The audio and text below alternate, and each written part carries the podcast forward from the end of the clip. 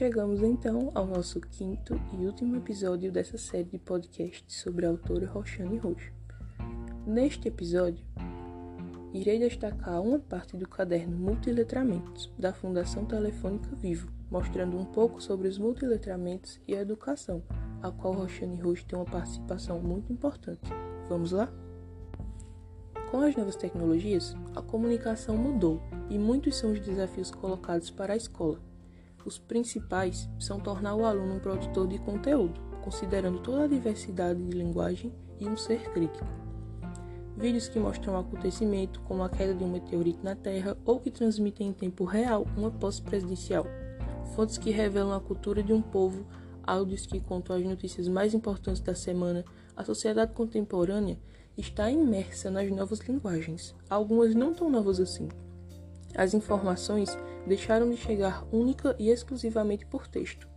Tabelas, gráficos, infográficos, ensaios fotográficos, reportagens visuais e tantas outras maneiras de comunicar estão disponíveis a um novo leitor. O objetivo maior da informação, seja para fins educacionais, informativos ou mesmo de entretenimento, é atingir de maneira eficaz o interlocutor. As práticas letradas que fazem uso dessas diferentes mídias e que, consequentemente, de diversas linguagens, incluindo aquelas que circulam nas mais variadas culturas, deu-se o nome de multiletramentos. Segundo a professora Roxane Rujo, esses recursos são interativos e colaborativos, fraturam e transgridem as relações de poder estabelecidas, em especial as de propriedade das máquinas, das ferramentas, das ideias, dos textos, sejam eles verbais ou não, são híbridos, fronteiriços e mestiços, de linguagens, modos, mídias e culturas. Assim como na sociedade, os multiletramentos também estão presentes na sala de aula. O papel da instituição escolar, diante do contexto, é abrir espaços para que os alunos possam experimentar essas variadas práticas de letramento como consumidores e produtores de informação, além de discuti-la criticamente.